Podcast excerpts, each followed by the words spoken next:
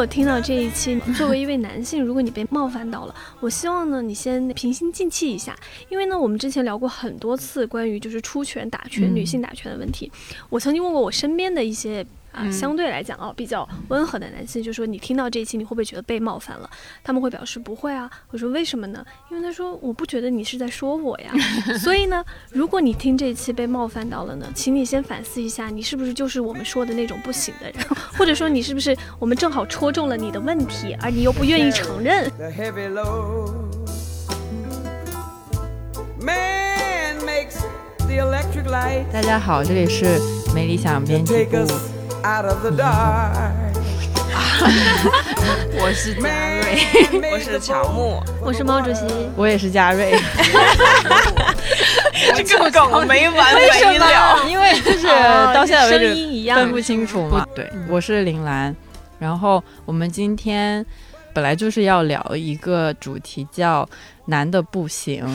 然后不知道为什么嘉瑞就是带了一本外国音乐在外国的书进来，我以为他就是带什么男性的衰落进来当当场朗读，但是他就带了一本那个陈丹青老师写的书进来，然后他就说，呃，问他为啥，然后他就说你自己说一下为什么要带这本书进来，就是接水的时候刚好看到了，然 后你就顺手带进来那个录音室，关键是今天要聊的是男的不行，结果你带了一本陈老师的书进来，你什么意思？你什么意思？你说嗯陈丹青老师不行呢，还是说 你只是看不起这一次录制，就想要边录然后边看看？你们不要陈老过度师的书解读，不要什么都上升到社会化因素，好不好？一个偶然事件，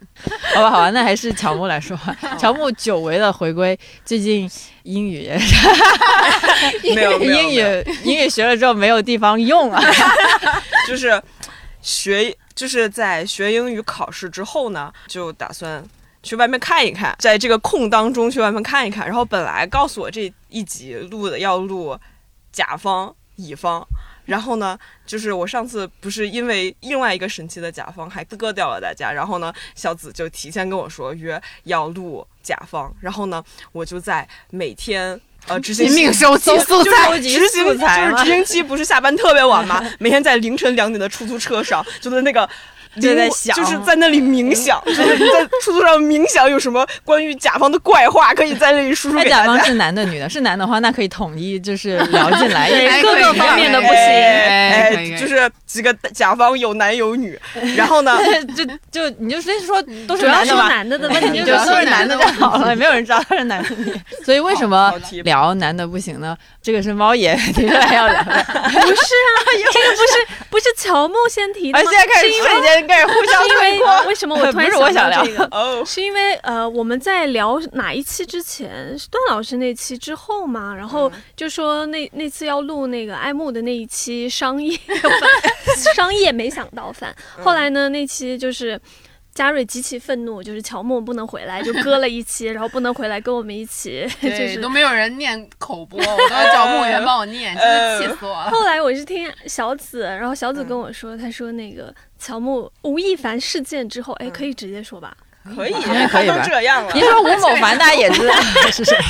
吴亦凡事件之后，然后小紫说，乔木义愤填膺的说，一定要聊一期男的不行，所以还是乔木来先说一下，就是近期诸多新闻里面展现出的男的不行。我记得好像是从吴亦凡开始，然后到后面就是陆续的，尤其近期就出现了好多，就是与这种。男女啊，呃，不应该讲说两性关系，然后还有这种性侵事件里面女性作为受害者等等的一系列事件吧，可以回顾一下。我记得挺多的，就是比如从我，就是咱们今天在群里不是还说从哪个社会事件开场，我发现可以用从好多开场哦，就是从吴亦凡事件，然后再到前一阵的拳击酒店，嗯，然后呢，再到再到阿里阿里性侵，然后呢，再到最近还有什么？嗯，陈红婵那个入寺呃 宗呃哦哦宗祠祠，然后就感觉这个有一种男权社会有点开始崩塌的感觉。哎，确实是因为那个，我记得全红婵那个，我是由全红婵那个想到，就说奥运不是金牌，这个不是一直很被大家关注嘛。嗯。然后后来前一阵你们有看到有一家媒体出了一个报告吧，他就是说那个金牌数量，牌数，对，他把那个维度搞的，就是对好像男的得的比女的多，但其实或者是差不多哦，但其？实女性的那个就是金牌率要比就是一直是女运动员在撑起这对对一对对。我也觉得是。其实那奥运会刚开始的时候，我就是很快的就注意到，因为就本来前三金都是女生嘛，就是很明显。然后后来好像陆陆续续的，大部分我觉得好像十斤或者是二十斤之内，很多绝大部分，就我感觉有四分之三都是，就如除去那种混双的那种的话，四分之三都是女性拿的那个金牌嘛。然后当然这也不是想说男的不行，就是当时我想的就是女的真行啊，就是牛啊牛啊，就是想说男同志们加把劲嘛。所以反正整体看下来，我感觉奥运真的都是女生拿金牌拿的还蛮多的。但是到后面我就没有再数了，应该整体就是女生拿的比较多，对吧？对，这一届反正这一届的我没有看到就是统计，他那个应该是一九八六年还是哪一年，然后到二零一六年，就是这几届的一个对比。然后我觉得那个骚操作实在是，就是 因为他是把女性然后以红色的柱状体和男性是蓝色柱状体分开嘛，然后他把男性放在了右边。右边是视觉的重对，其实是视觉的重点是偏右，然后嗯所以你看起来会觉得其实差不多，嗯而且那个骚操作是在于他把那个男性的那个奖牌维度，比如说是五十、十十五，然后它制图的时候，你维度应该都是保持一致的那个宽度嘛。但是呢，他把男性那边的那个维度拉宽了，对，然后就导致以至于看起来视觉上看起来，你会觉得其实是差不多，哦或者均等，甚至男性女生。四十三跟男生三十九差不多是一样。而且女运动员身上那个劲儿的确还是挺不一样的。就是嗯前一阵儿在做一支奥运的片子嘛，然后工作所需去采访了好几个女运动员，就是有那种已经得了金牌的很资深的，还有现在就是那种小朋友十五六岁，然后已经在国家队的那种。你说他们身上的。女性力量吧，其实跟我们平时理解的不太一样。她不是那种，嗯、就是你生活在一个就是你已经觉醒，你觉得这种不平等环境中你爆发出来的这种女性力量，她们不是，因为她们是在一个从小完全跟男生分开隔离训练的那种环境里面，他们的那身上的那种力量，真的感觉就是一种人的斗志。然后就是我印象中很深刻的是采访一个攀岩的国家队的小女孩儿。然后呢，我们还采访的问题其中设置了很多关于女性议题方面的，因为觉得就是一个小女孩儿，她就是想那种，她不仅是攀嗯那种室内的岩，她还去攀那种户外的，极限的对极限挑战的那种岩。然后说啊，这个一个十五六岁的小女孩儿，然后跟这个事情来对撞，就感觉很有冲击力。然后结果就是找到一现他完全没有些，对，性别意识找，到一些性别维度，发现哎，完全没有感觉，她就是作为一个人。然后她在那里就是想要往上攀，觉得自己可以更快。然后我看她那个比赛视频，真的像一个壁虎一样 就上去了，就感觉就是女运动员其实还是挺不太一样的。对嗯我觉得这次奥运其实蛮好的一点是，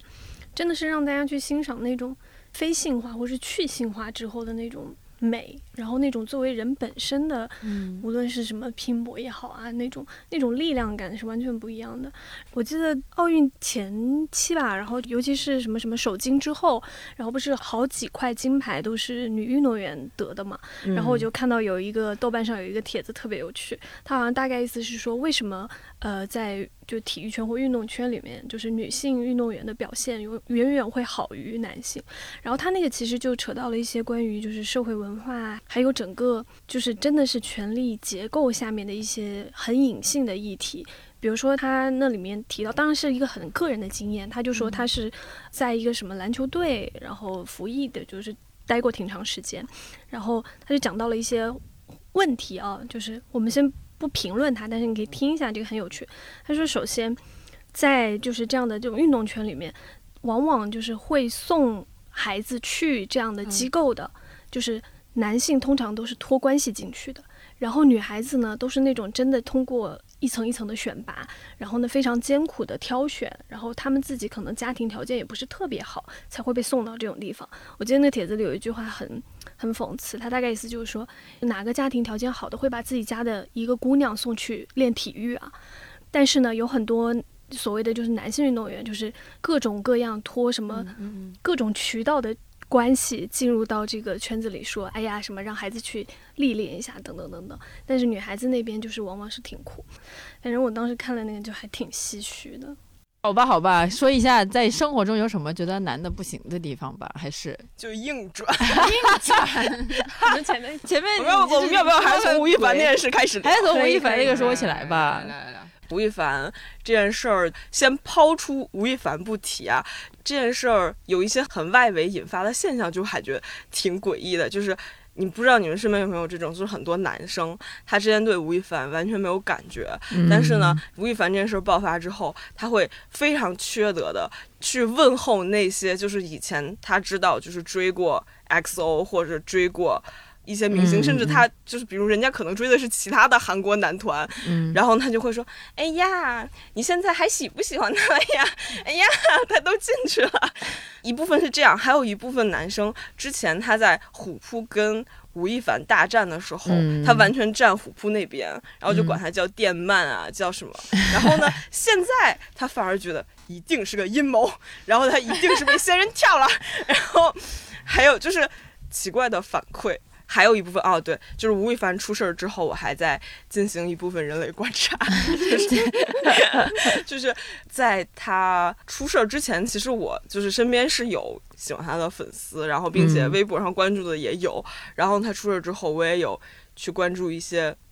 大粉，嗯，然后呢，他那件事儿出事儿之后，哦，包括前面其他的男明星出事儿的时候，真的让我意识到刘宇老师说的一句话，就是说，你真的完全不可能去说服一个人。刘宇老师说的是，我感觉我的职业生涯中没有完全的说服过任何一个人。然后他说的意思就是说，他之前感觉他说服的只是那些在中间地带游走的人，嗯然后呢，就是一旦一个人有一个他明确的想法或者他明确的立场，就是你作为一个跟他立场完全相反的人，是绝对不可能说服他的，必须得等他自己想明白，他才有可能从这个立场中走出来。嗯，然后呢，就是尤其是吴亦凡事件，非常明显的这种感觉，就是一个明星。的粉丝，然后他喜欢的男明星爆雷了之后，哪怕他是一个女生，哪怕你会看他微博，会感觉他是一个大学生，一个是一个研究生，他是在一二线城市，然后他平时会发一些自己的日常，你会感觉他还挺关心文化，会挺关心女权，或者挺就是在 Me Too 上面也有发言。但是，一旦这些事情发生到他身上，就无论他之前是打投过，还是花过钱，还是只是喜欢，喜欢过很多年，他的第一反应肯定是反驳，就是他肯定会觉得是有人在害他，就是是个阴谋，然后甚至他会骂那个受害者女生。无论他之前，你是会感觉这是一个小朋友，还是会感觉这是一个可能工作了的女生，基本都是这样的。然后呢，他会反驳，然后会进入愤怒，嗯，然后就是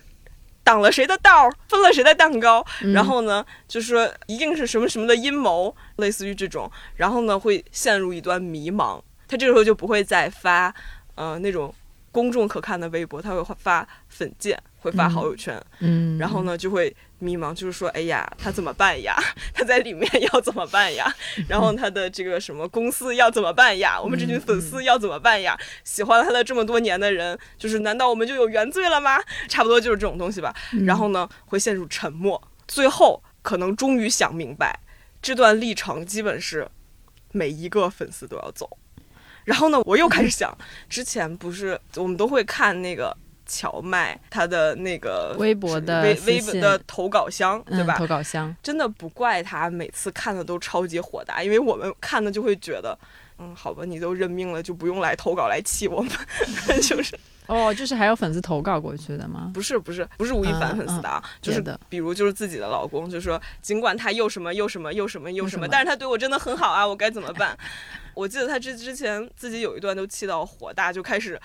就是开麦，就是说这种女生，也许你们可以再想一想，你们不用把这些稿都投给我。我记得是他有过这么一段时间，因为他之前也是就是说我们不用去给一个女生下定义，类似于这种东西，但到后期他自己都理解不了了。然后呢，就是我就开始想，你说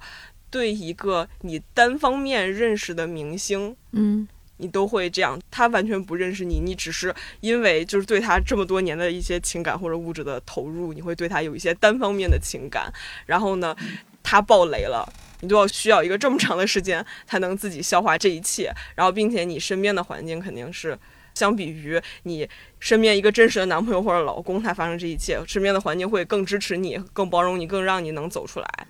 反正会更理解，就是那些自己身处这种环境中，他身边的男友、老公发生这种事儿的女生为什么会走不出来？感觉这两就是再加上阿里最近的事情的时候，就是我可能最大的感觉还是说，觉得女性比以前更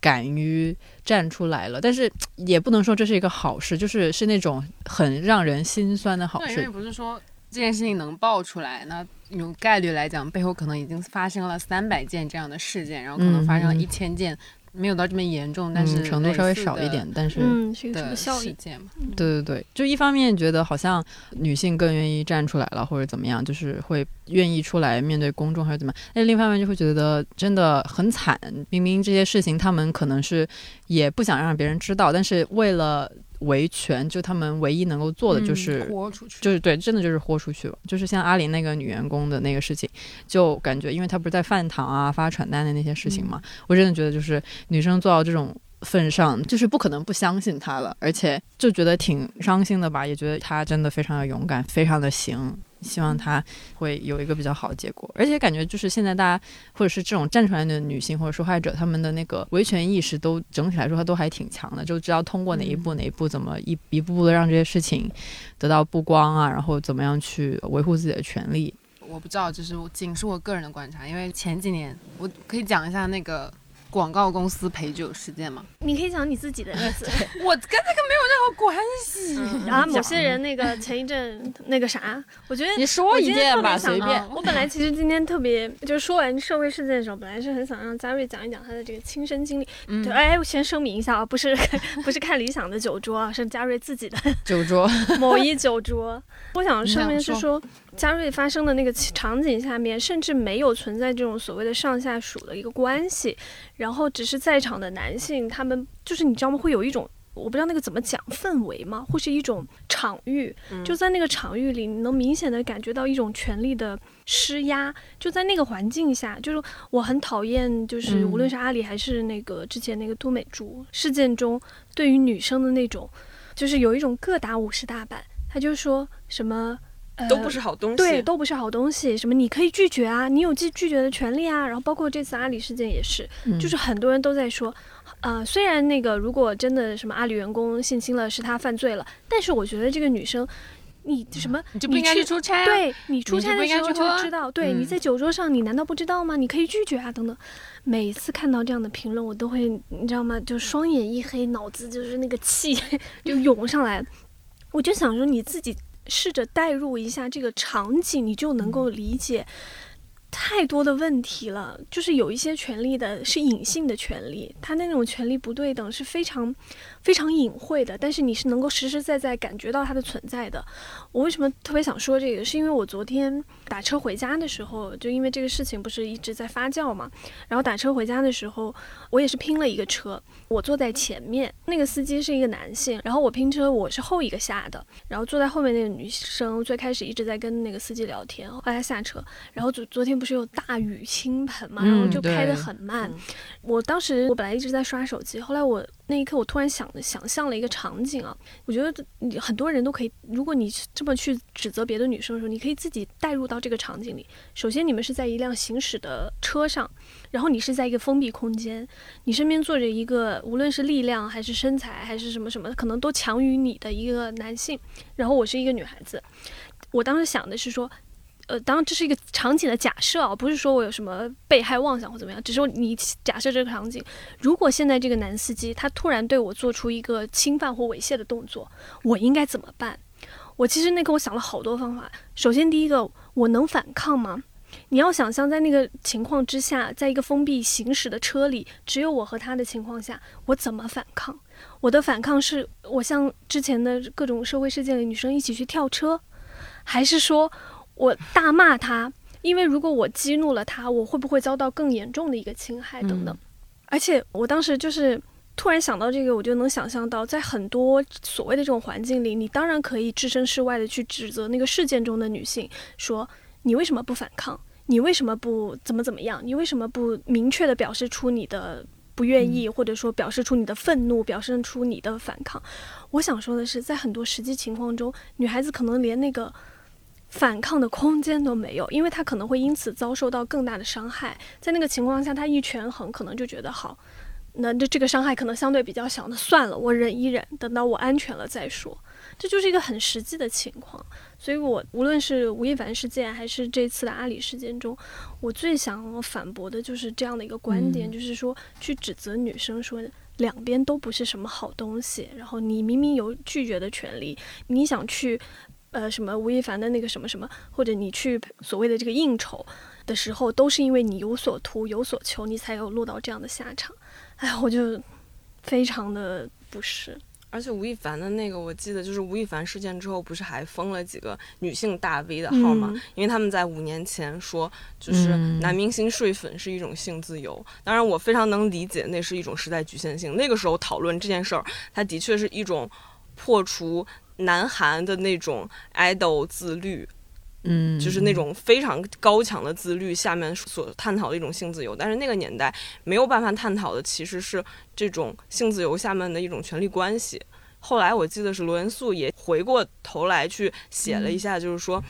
Idol 就是有自己的性生活，当然是一种性自由，但是睡粉当然是不可以的，因为里面其实是有一种权力关系在里面，而且尤其是他睡的那些，尤其是那些女生，甚至就是二十多岁的女大学生，可能可能都很少，甚至有十几岁的，有十八岁的，甚至他现在他进去了，甚至我当时都猜测有没有可能是十四岁以下的。你想想他，哪怕是他想谈恋爱，哪怕是他只是想要。有一些性行为，他为什么不敢找女明星？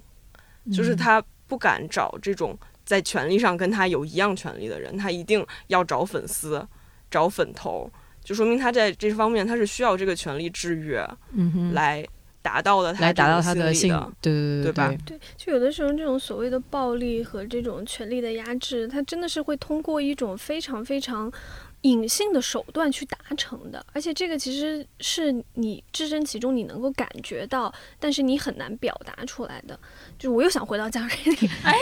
你就想象，如果在一个酒桌上，因为你你想啊，如果那天跟你喝酒的不是，就怎么讲呢？其实我想说的是，你们其实根本就没有一个很明确的一个上下级关系的情况下，你依然会形成一种权力的不对等。比如说，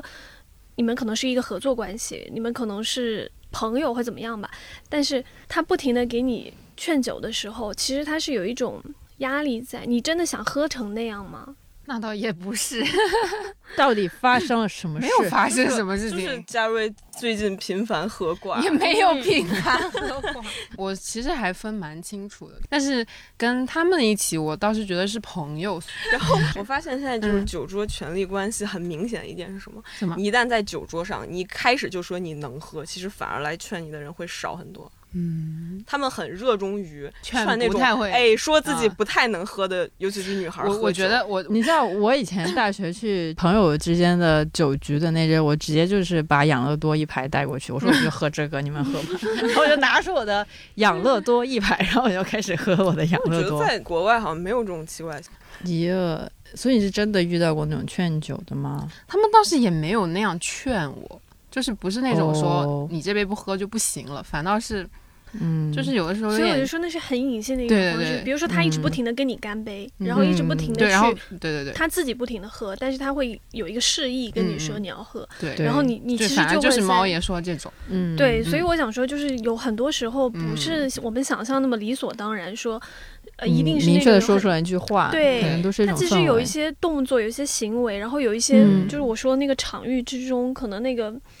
也不一定是权力关系，甚至是一个。反正就是制造的一种氛围吧。我感觉就很多这些，就是你没有办法明确的用一些词来说清，嗯文字来说清楚。就有时候就是你在那个环境里面，你就会感受到那种东西。而且就是真的，我是之前有一个朋友，他之前一直在大厂工作，然后就没有过这种经历，最近跳槽到一个国企，然后就有那种团建团建，然后重点是团建的时候，已经让他们每个人在飞过去的时候，每人在自己的箱子里面放一瓶红酒。然后他那个时候已经感觉到不对了。然后呢，嗯他是一个就是他们家也不怎么喝酒，他之前跟我们出去，他不太喜欢酒精味儿，也没怎么喝过。然后呢，就说问怎么办，我们所有人都跟他说，你一定要一开始就装酒精过敏，一滴都不要喝。然后他说好，然后我们给他编出了五百条理由，就来佐证酒精过敏这一点，差不多写出一篇小论文了。然后呢，那天就要喝酒的那天，应该是八点中开吃，然后八点半说，哎呀有点晕怎么办？然后说啊，然后说就是你跟他说酒精过敏，他说就是完全拒绝不了啊。然后我们就赶紧说，你赶紧吃点硬菜，你赶紧吃点油脂大的东西，才不会晕。他说好。然后呢，又过了半个小时，他说酒是不是不能混着喝呀？我说不要混着喝呀，不要混着喝。然后呢，刚喝完红的，他们又开始喝啤的。后来他又过了半个小时，哎呀，混着喝了有点晕，然后啊，然后然后呢，又过了一个小时，他说怎么又开始喝洋酒了？然后我在这儿已经 想要报警了，当时真的害怕他晕了，并且这一阵儿不是那种事件也特别多吗？嗯他们又开始喝洋酒兑可乐，嗯又喝了第三轮儿，然后好在就是他虽然不喝，但是他酒量应该还可以。嗯，然后呢，最终是一帮人，反正喝了三轮儿，然后大部分人都喝趴了，他至少还自己把自己弄回了酒店，然后呢卸了妆睡了。当时就觉得这件事儿真的是完全没有必要避免的，并且他在他那个公司，他虽然是一个新人，但是他完全没有这种 KPI 压力，完全没有这种社交压力，但就是在那个场域里，就是不得不喝。然后嗯我作为一个在网线那端，然后就时刻听他报信儿的人，真的有一种老母亲的感觉，而且你会很，担心。而且你会很无力，对啊就是你发现你根本没有办法很好的帮助他，或者说帮他劝阻，或者是劝阻他。比如说不要再喝，这时候我特别想插播，就是他是被人劝着喝下去，还是说他就是因为在那个环境之中就？大家都喝，然后你一旦开了那个口，你就没有办法停下来嘛。这时候呢，就很想又要来问我，没有没有嗯，没有，本来想说的是，就是我希望不要再在酒桌上出现这种所谓的劝酒行为。无论你是明确的说你不喝就是看不起我，还是说我用某种方式让你逼着你往下喝，就这时候特别想搬出罗翔老师，就是所有参与这个劝酒和灌酒行为的，但凡这个喝醉的人之后受到任何的侵害。那你都是共谋 共犯，你是要负法律责任的。希望大家清醒一点。对呀、之前我忘了是从哪里看的段子说。我好像也是教主说的，就是说那个不是老爱说我你不喝就是看不起我嘛，那你就我喝了我也看不起你，那我也就不喝了。然后当时这些事件出来的时候，我感觉微博上有一个有很其实有很多博主都有提到一个观点，就是说所谓的男权，为什么男人还是处于这个权力上位，就是在于他们不用解释自己的动机嘛。但是受害方，呃，which is 最近的都是女生来说，他们就是要不断不断的解释自己的动机，就是说为啥请请了代笔啊，为啥那个想这个想那那个嘛，就是。那如果说像是阿里的员工，那人家想想保住工作，那有什么错呢？那你说那个都美竹，那他想红又有什么错呢？就是为啥不可以？就是都可以的呀。但是就是女生就是会被一直要求去做澄清，就是我为什么要干这个，为什么我会这么做，就是一个很明显的，就而是且他们只要一旦表示出了这个动机，然后就会被抓着不放，就会认为是你先有问题，所以才如何如何。这个往往就是会很容易被加诸在女生的身身上，就还是那一套受害者有罪论。但这个真的就是。刚刚你说的提到的男性的衰落里面讲的，就是关于男性是怎么以自己为那个坐标系的原点，然后去判断很多事情，就是这整个社会的很多的价值观，很多的一个标准，很多的导向，其实都是以男性他为出发点，就是但凡违背，比如说他的利益或者是侵害他的权益的，那就是不好的。但是如果是有利于他们的，那这个标准就是好的。这就是长久以来就是这么久的那个男权社会以下形成的一种。价值标准吧，就是往往都是以男性为那个价值原点，然后女性就是被视为就是你必须要符合这个体系下面的各种各样的标准和体系。我记得《男性的衰落》，它那个其实它那个英文名的。概念特别好，虽然中文翻译成了叫标准男性，但其实它英文用的是 default 这个词，就是说出厂设置就默认设置你的预设值的这种男性，就是说现在现行的很多我们的规则啊，我们的标准啊，我们的社会文化下面隐藏的就是一种以这种男性为主体为主导的一种价值体系。嗯嗯。这个让我想起前一阵儿，就冯小刚拍的那个剧，叫《北辙南辕》，里面 里面拍的真是诡异的一件事。冯小刚拍女性题材，然后然后呢，他拍的里面就是四个女主，就是那种特别那种北京大妞，哎，就那种感觉。然后就在 来自酒场上，真北京大妞的，然后在在酒场上，他就把她塑造的像一个女男人一样，然后在用一种很男人的话术对女人去劝酒。只是像冯小刚找了一个女演员来说自己平时在酒场上说的话，嗯，就这件事儿就显得很奇怪。然后，并且他那个编剧非常非常委屈，就是说你们说我不呃，就你们说我不接地气，但其实我就是在刻画我的生活圈子呀。九十年代的，就是但是就可能也不一定是他的问题，可能是他们那个圈子里的有很多，比如女制片人，有很多女生的确是变成了那样。但是她为什么会变成那样的？是不是因为？这几十年，他需要在这种饭局上混得如鱼得水，他必须要学会这套规则。嗯，然后呢，学会了这套规则之后，他就会自然而然的把它应用到哪怕是跟年轻人的饭局里面。然后呢，编剧就是这么长时间一直生活在这个氛围里面，就会觉得啊，就是女人生活就是这样的呀，就是你们想看的大女主，她就是在饭桌上撒能喝，然后她还特别会劝酒，能喝饭一桌子人，她就很棒。但其实这就是一种女男人啊。对，这就是我们之前我之前讲过很多次的，就是说为什么有些女性也会厌女嘛，就是因为她把原来接受的那套就男权的那种价值观内化了，因为她需要在这个体系下面去生存，所以她会接受那一套，甚至会把它视作自己的一个标准。我记得那个阿里事件出来之后，我忘了是是哪一个写了一篇，反正是是不是那个二十五万阿里人，我忘了，是说那个蒋方还是谁说？林子大了，什么鸟都有。不是不是不是，是它里面提到，就是说，其实抢月饼的马上开除了。那个 不是，他是说的是有很多女性，她如果想要走到高管那一个层层的时候，通过这个方式，她需要让自己去融入到男性的那种语言环境和他们的处事的方式之中。比如说，尤其在销售这一块，如果一个女性能在销售里面做到很高的阶层，就是那个 title 的话。他们会需要比男的更能喝酒，甚至在什么讲黄段子、荤段子这件事情上，要比男性更主动。因为这样的话，他才能够立证自己是能够同属于所谓的这个男性的那个共同体。就现在金融行业，包括就是证券，其实还是这种外出喝酒非常多的嘛。然后呢，就是你会发现，其实现在非常能喝的人，其实很多时候是女生，对吧？有的时候他们在招聘，我不知道是招聘或者留实习生的时候，就会留下很多那种非常能喝的女生。很多时候，这种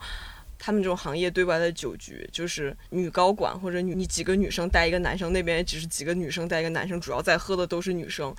那个酒局你还会给你感觉依然是一个充满了男人的酒局，但其实它是几个女生在那里喝，嗯，就很诡异这个场面。就最近我们看那个我在他乡挺好的，不就是也有一个酒局嘛？男上司带着女下属去一个酒局上，然后对面是一个国企的老头，然后就是劝酒嘛。然后呢，他有一个情节就很好笑，就是我觉得这个有点扯，就是那个男上司就是说好。我的女下属不想喝，他就不用喝，然后他就去跟他拼，结果拼了三杯就倒了。然后那个女下属就是反而很能喝，过来跟他跟那个老总拿了三壶酒在那儿喝嘛。然后他就觉得，就是这个设定，他这样戏剧化的处理，好像是能让观众觉得爽到或者怎么样，但其实那个就有点问题。然后，但是我也没想清楚那个问题到底在哪儿，然后我就。觉得有点怪，就是他有爽到，他还是在用女生女主变成了一个男生的方式去解决了一个男人的问题。嗯，对对对对，就是哎呀，知不知道为什么现在这个白酒它那么难以给推销给年轻人，就是没有人觉得它好喝。是很难喝，我从来就不觉得酒好喝，我就不懂酒有什么好喝的。就是这么好苦啊就是因为酒它其实就是非常占你肝功能嘛，你喝了酒之后，你的肝就为了。消耗这些酒，它就没有时间去消耗你一些吃的，而且酒里面有非常白酒不说啊，就其他酒嗯也有很高的，就会有一些糖，所以酒可以说是一种高热量的东西。嗯，然后你喝了这么多高热量的东西，你却没有感受到一丝丝的快乐，你有没有觉得对不起自己？哎呦，我好喜欢这个解释。有啊，真的，我觉得喝酒就是又贵，然后又不好喝，我从来就不觉得喝酒有什么好喝的东西，所以就不喜欢喝酒。是男的不行，不是酒不行，不要怪酒。就是有些人还是很 enjoy 酒的快乐的，比如说我，就我还是很喜欢，就是自己，但我现在也喝的特别少，主要是因为因为运动之后你就会酒精会影响你的。发挥嘛，然后所以我是已经很久不喝了。但比如说我们的家军，他就是我觉得他处理的很好，就是他是很喜欢葡萄酒的。然后因为他自己之前在法国也生活过嘛，然后他对酒又有一定的了解，所以他是在外面从来不会喝很多，但是他会自己在家很开心的小酌怡情那种。嗯我觉得这样是 OK。所以重点不是在于那个酒行不行，就像你不能杀了个人，你不能怪刀子坏，坏的还是，嗯我觉得还是那个行为就是主体本身。嗯，其实我也是爱喝酒的，并且就是我们家我妈是非常能喝的，然后呢，她把这一点遗传给了我。然后我在外面喝的时候，就是所以，我为什么说刚才会说，就是你在外面说你能喝，其实反而不会喝多少。就是我以前刚进入社会的时候，我你在酒桌上肯定不能说自己能喝，就是不太能喝，会发现哎，你还是会喝很多。然后呢，如果你一上来就说哎，其实还是能喝的，然后别人就会放弃你，去劝。主要是他们蓝妹这种一上来说自己酒精过敏的 一，上来放一盘养乐多的人我一上来就 放养乐或就是你知道 AD 钙奇怪的，权力感。对，下次就一上来放一盆药，你要是敢动我，但是就是他们就是喜欢，可能就拥护酒桌文化的人，就是喜欢把人喝倒嘛，就是看嗯就是喜欢这种嘛，所以越是觉得呃不能喝的怎么着的，然后他们就越喜欢让他喝啊什么，就是一些奇奇怪怪的没有用的一种权力的实施的方式吧，就喜欢看着把人喝倒了怎么怎么样，就是嗯挺无聊的，就是人类自残与残害他人的快感，对就是就可能他自己太苦了，然后需要通过这种方式来获得一点 对平常生活存在感啊嗯对获得不到的快感。这确实是现在好多人就是伤害别人，并不是因为，并不是因为伤害别人他能得到什么，而是只是因为他看到别人的别人受伤，然后别人跌落下 下他的那嗯个地方，让他觉得他自己获得了某种程度的慰藉。对啊我觉得这个 而且有的时候在酒桌上，就比如喝那种葡萄酒、喝干红，你自己喝可能就是一杯底让他醒一醒。有时候在酒桌上直接哐哐哐倒三分之二杯，然后就开始互相敬，就不太明白是在干什么，只是想灌醉对方。对对对对对，就也没有尊重酒嘛。对，也没有尊重酒，也没有尊重人。酒说你也配喝我，好吧？不是聊男的不行吗？那有什么比较行的男的吗？你不是说你是你要聊一下对，最近对男的行吗？男性有改观对最近我没，我也没有，没有，我接触男性就那么几个，就是也没有很多，我也想不到。我就是来的路上，我想了很多男的不行的例子，然后我就去去各种社交媒体平台搜 搜男的不行关键词，就是搜出来一堆表情包，不要靠近男人会变得不不幸。会会变得不幸，就没有特别搜到什么东西。可能本来就因为我身边的都是女生吧，我也不知道。然后之前的工作的地方就是直男比较少，然后那边的男性朋友们就是女性气质比较多，感觉好像还挺不错的，就也也挺能聊的呀。我也不知道是什么问题，就是那边男的也还行，就就是不是直男的男性们也还行，还不错，就是没有特别多的。你们有什么身边的觉得男的不行的什么吗？跟两个男生讨论女权问题，但因为我实在是理论基础过于薄弱，然后呢，平时接受也是碎片化的教育，所以没有吵过，我气死了。你怎么跟他吵的呀？就是对方是说不理解为什么女权要去跟男人争取权利，他说权利就大概那个意思就是，就是那种很极端的权利不是争取来的，就是权利不是你要跟男性争取来的，你要上天争取，上天争取。哎，我见过好多这种女权应该跟上天争取，黑人权利应该跟上天争取。好也没有到那个跟上天，他的意思就是。大概就是从古至今传下来的这一套男生男女配合的这种，不管是工作还是家庭的这种关系和生生产关系的方法，它一定是有它一定道理的。然后他的讲的就是说，那你女生就是扛不动摄影机，你为什女生大部分就是没有男生能扛那个几十公斤的摄影机，你为什么要委屈自己去扛那个东西呢？那可以，那可以不干那个，可以干别的呀，可以干不用扛摄影机的。他的最终的观点就是说，你跟男的争这个你也争不来，也没有用。然后你们想想 怎么能争这不？是跟他争的是嗯我能不能扛起摄影机这件事情，对而是希望在面对同样一个岗位时，候，我们嗯能有机会均等的关系，而不是只是因为我是性别女，所以你就觉得我干不了这个活。但现在出现的大量的问题都是在于，仅仅因为我是性别女，你没有对我进行过任何其他能力的评估，你就有一个刻板印象说，因为你是女的，所以你不行，所以你不能胜任这个岗位。Why？为什么？这就是问题。而且刚才他怎么说的？什么男女这个分工，然后什么千百年的时候为什么要向男人来争取？大不然向谁争取？那怎么着？不向男的争取，我们应该把盘子做大，向上天争取。向上。不 是？而且我觉得他这个想法就很奇怪，为什么他觉得女性在争取的就一定会侵害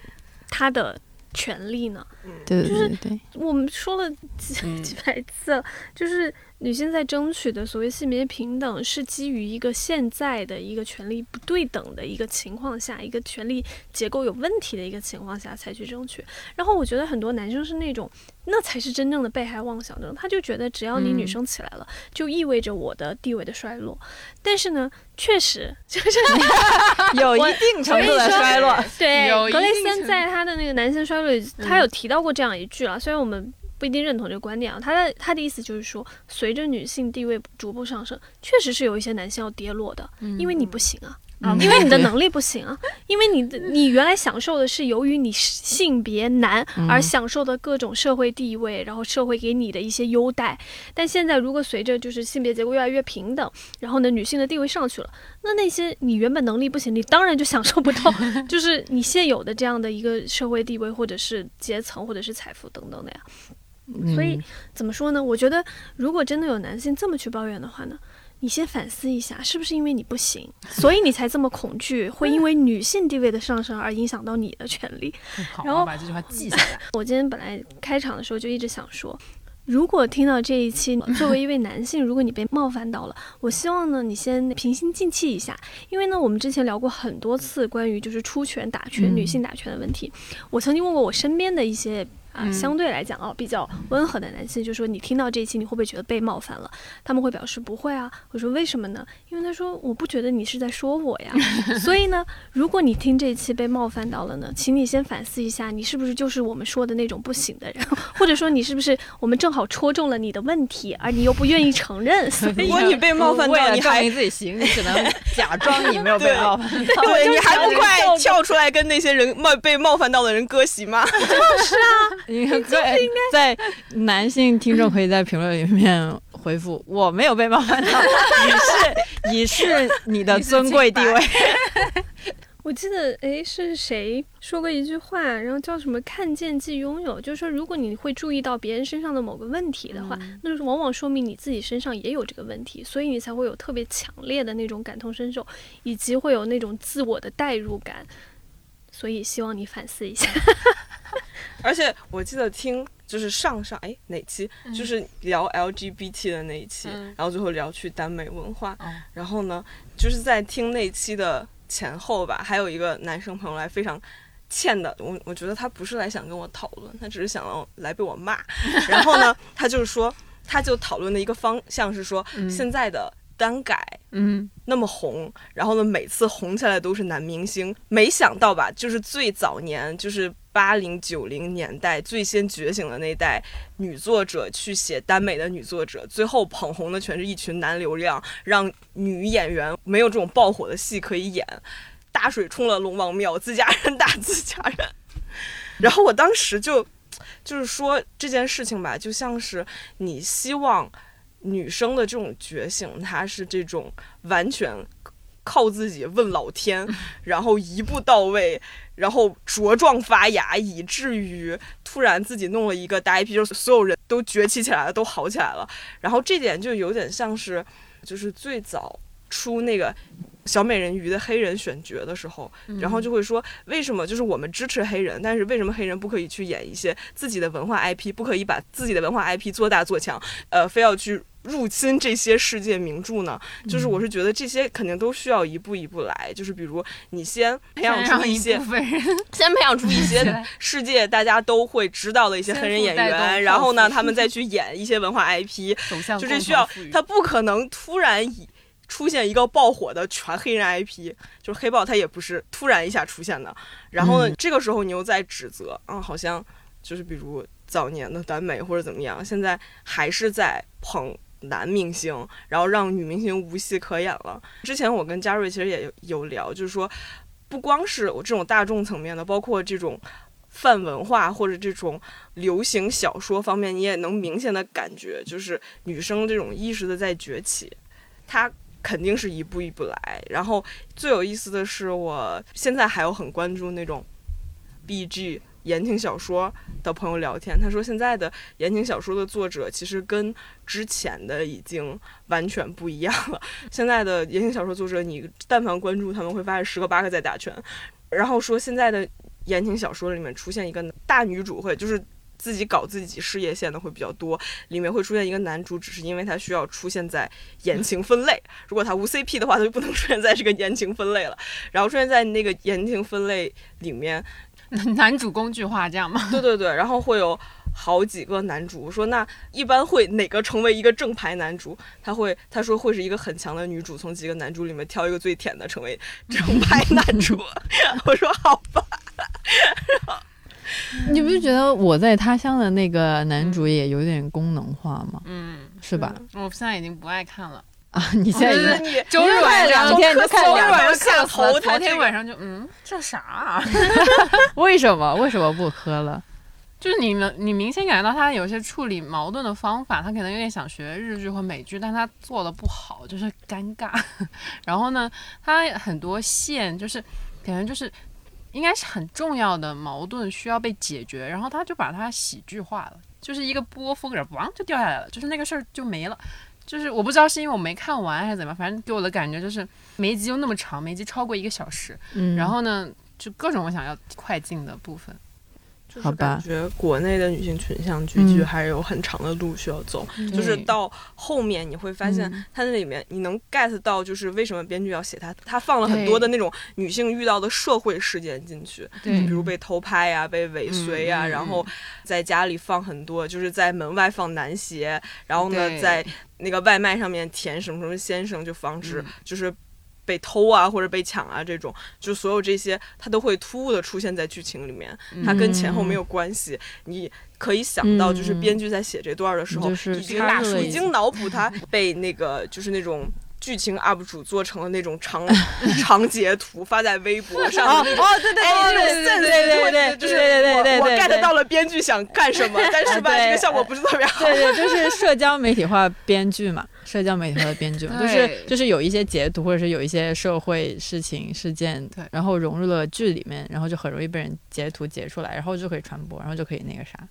对。但是我看那个什么？他乡的时候，我就是比如说那不是刚开始有一集，呃，那个时候不是那个女主被她的同事陷害了嘛？嗯，那个时候，然后那时候我就觉得不知道为啥，就是就是又又是我也不知道是不是刻意的，或者就是一个惯性吧，就是又是女性和女性之间的相互相互伤害，然后就是把女主解救出来，就是或者是看清真相，就是真相只有一个的那个角色也是男男性，因为因为嗯。那个男性就是他的上司嘛，嗯。就虽然那个上司也是有点功能化，就是他啥也没干，但是他就是明察秋毫，就对是他看出了女主是个好人，然后 然后他就反正是查明了真相，就知道不是女主干的，是另外一个人干的，就觉得稍微还是有一点点的套路化吧。而而且且我现在嗯看到后面就是。他不是职场恋情嘛，嗯然后他的上司遇到的那种职场宫斗嗯，的方式，竟然是被诬陷性骚扰女下属。然后我所以我看到这儿，我就是 就是内心那根弦一紧，我觉得他很难处理好这个这个事嗯，件。对对，对，有点有点难处理好。嗯，你如果你这个就是拍的咋样的话，又又怕是加强别人对于性骚扰，就是有可能是仙人跳的这个事情的嗯那个什么。对，但这个剧也没有那么坏了，就是还行还行，我还是看了三集的，还可以，因为还就是对他期待很高，所以才会有这种要求。还是看了三集的，人人素汐挺好的。对对对对对，刚才猫也想说什么来着？没有，我想说的是，就是为什么会。我虽然不排除，就比如说像那个嗯。狩猎那样的事情发生啊，嗯。但我是觉得在今天这样的一个社会环境下，女孩子要跳出来去力证说遭受到的性骚扰或者是性侵，其实是一件需要冒很大风险、各个层面的风险的嗯。事情。所以一般来讲的话，如果真的发生这种事情的时候，我觉得就是我会希望每个人不要就是一站出来就做判官，你不是那个嗯你是警察，对，就你为什么每次都要像警察一样在那抽丝剥茧？因为我我其实感触比较深，是因为、还是因为都美竹那个事件，嗯。就是你想在警方没有正式的那个报告出来之前，我们当时也出了一篇文章嘛，在那个文章后台的那个留言里面哦，可能有百分之四五十吧，都在讲说都美竹也不是什么好的东西嗯而且甚至我记得在警方第二次通报正式出来之前，甚至有人来给我们留言是说，那个让我们删了那一篇。他说都已经证明了是写手的问题，然后都是写手的编纂，结果就第二天 出了正式的警方报报告，然后还有很多评论都是在说都美竹如何如何，就包括这次阿里事件嘛，然后不也是对女生的指责嘛，就是我真的也是觉得。有时候觉得好女生好难啊，就就是她想要争取自己的权益、或者争取自己的权利，她真的需要剥层皮，甚至需要冒着就是我未来我这个人，我作为一个人在这个社会上可能就是要社死的一个状身败态。名裂之类。对，我是觉得就是少一个机制性的东西，因为最开始就是看那个梳理这个情况的时候，其实最开始这个女生要求的就是开除那个当事人，然后她要休一个长假，但这个就是不断的反复反复，然后就是在这个官僚的这个。基层这个对组织体系里面就被漠视了嘛，所以她才会选择这一条路。你知道吗？这个被爆出来之后，大家的反应纷纷是，对你一个二十五万的，对这么二十五万厂居然没有企业你没有。然后其实你如果真的去看的话，我真的不太相信说国内有多少企业有这个东西。嗯，就是这个是一个挺大问题，就是这个女生在形容自己的困境，或她在网上呈报，或在上面的人在做判断的时候，其实大家没有一个依据，就是说我可以按照这个标准说这样这样，我就这样这样处理，肯定是因为没有，所以不是为他们洗啊，就是说因为没有，所以他们做不了这个判断。或者你说的是是这样的一个依据的文件，还是说一个流程、一个机制？我觉得这会反射出一个更大的一个系统的问题，嗯就是当一个组织越来越庞大。然后呢，它的那个行政阶层变得越来越繁荣的时候，就会出现很多，一个是反馈机制的缓慢，嗯还有一个就是那种所谓的权力上位者，他的反馈信息、嗯。信息渠道可能会会完全断绝。嗯。我觉得这个事件出的时候，我估计有很多那种人，他的一个心态和心理就是觉得，我为了保住我的位置，我嗯。为了不去，就因为大家都是同事关系嘛，嗯我为了对我嗯为了不去就是出现不好的影响我个嗯人的一些行为，我会希望这个事情平静的过去。我觉得这是今天很嗯多事件最终引爆之前都会嗯，发生的一个情况，就很多人希望这种事情都是被压下去。嗯然后再默默的被解决掉，嗯然后呢，我反正我向上负责嘛，然后呢，我就不要不要让上面知道，嗯所以有很多那种组织结构里面的上面的人，我觉得他往往会他听不到真实的反馈，他听不到真实的信息了，这而且还有一个问题，我觉得很严重，就是我们一直说的大厂互联网问题，他们就是 KPI 业绩为重。就我觉得有个细节，我真的是觉得特别好笑，就是这个当事人这个男生。在发生这件事情之后，还在频繁的在工作群里面做正常的对接，然后就是很活跃，怎么样？就是他整个那个导向就是我把这个事儿干好了，我把这个钱挣了，然后人怎么样其实没关系。就就是因为坊间也报过很多阿里一些七七八八的事情，然后其实根本没有任何处理，或者是去年的那个什么蒋凡还是谁的事情，嗯，就是得到了一个就还好的处理吧，就是会让人觉得这样 OK，就是我们只要把。我们的 KPI 完成了，嗯那我们的人怎么样，只要私把钱给德怎么样，挣了，我搞了然后谁，什么搞了谁就没有关系。但他这是犯罪，就是你讲白那个还能说是私德，就是小三的这种。我刚刚其实想说的是，也是就是关于阿里的这个，有看到一个评论，就是说为什么就是这些大厂或者这嗯种庞大的系统，往往都不把里面的员工当人，而是把嗯他们当成一个工具。嗯但是呢，他们反过来呢，又特别希望员工能把整个组织当当成一个人，然后不停的为他们赋媚，就是说希望把它想象成一个人格化的一个实体，这样的话就可以产生那种所谓的情感依赖，嗯，然后去。认同他的价值观，然后产生强大的凝聚力，就希望公司人格化，但是希望员工去人人格化化或非人化。我觉得这个相当之讽刺。to take us over the road. Man, make the trains to carry the heavy load. 那还有什么人类高质量男性吗？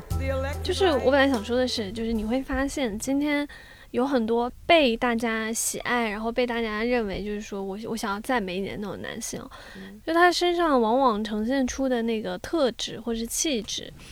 是比较女性的。对他会比较女性。就我我前两天我忘记我看哦，就是那个人类高质量男性，嗯然后呢，不是一个嗯挺猎奇那种感觉的嘛。然后呢，我我看了很多评论，都说，嗯，我觉得这个人类高质量男性还挺可爱的。为什么呢？因为他很有礼貌，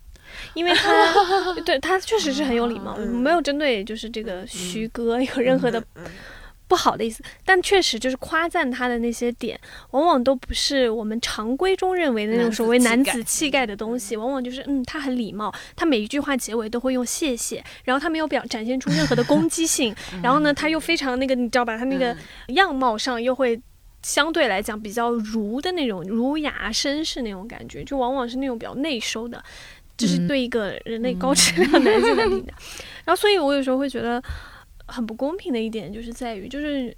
女孩子，如果你这样做或这样去表现的话，没有人会因此而夸赞你，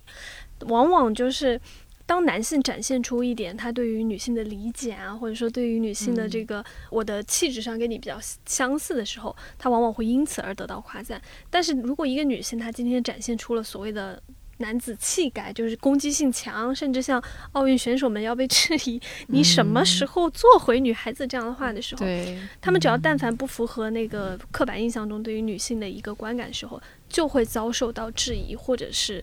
指责。这个就是，嗯，我觉得可以作为就是。希望男性反思一下自己。对，想起来一个比较有希望的事儿，就是前两天在比较有希望微的博是，看到一个博主，就是说他是一个五岁男孩的妈妈，嗯然后他就说说我之前看大家怎么教自己的女儿成为一个女权主义者，就比如写的那个《亲爱的安吉薇拉》这种书，嗯他说他想写一本书，就是怎么教自己的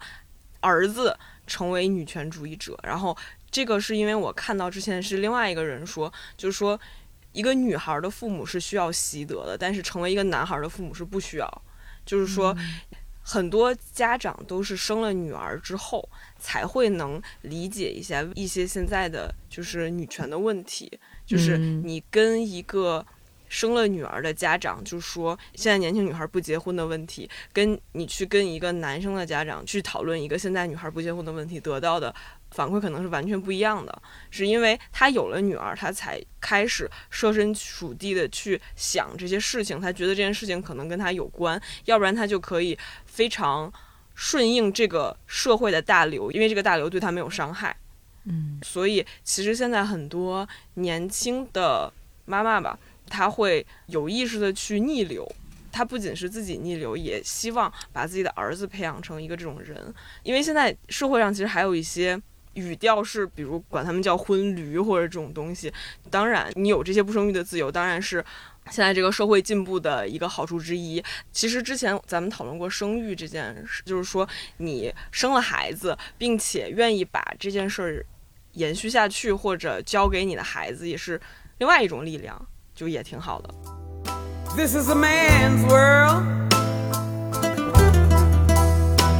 But it wouldn't, it wouldn't be nothing, nothing without a 题忘记 woman. 做成付费了。什么鬼？你最近怎么这么多？没有没有这么，多骚东西。曹操哎，之前说过，之前说过把乔木跟猫爷凑一桌的话要付费嘛。那这节那我们也可以给一个打赏的那个哎二维码。这一期忘记付费。不付费那就转发吧，嗯，下次再付费吧。这一期就先转发、评论之类的。如果大家有什么人类高质量男性推荐的话，也可以在评论区推荐给我们，然后我们去看看，然后重拾一下对社会、对男性的对国家、对全球的信心。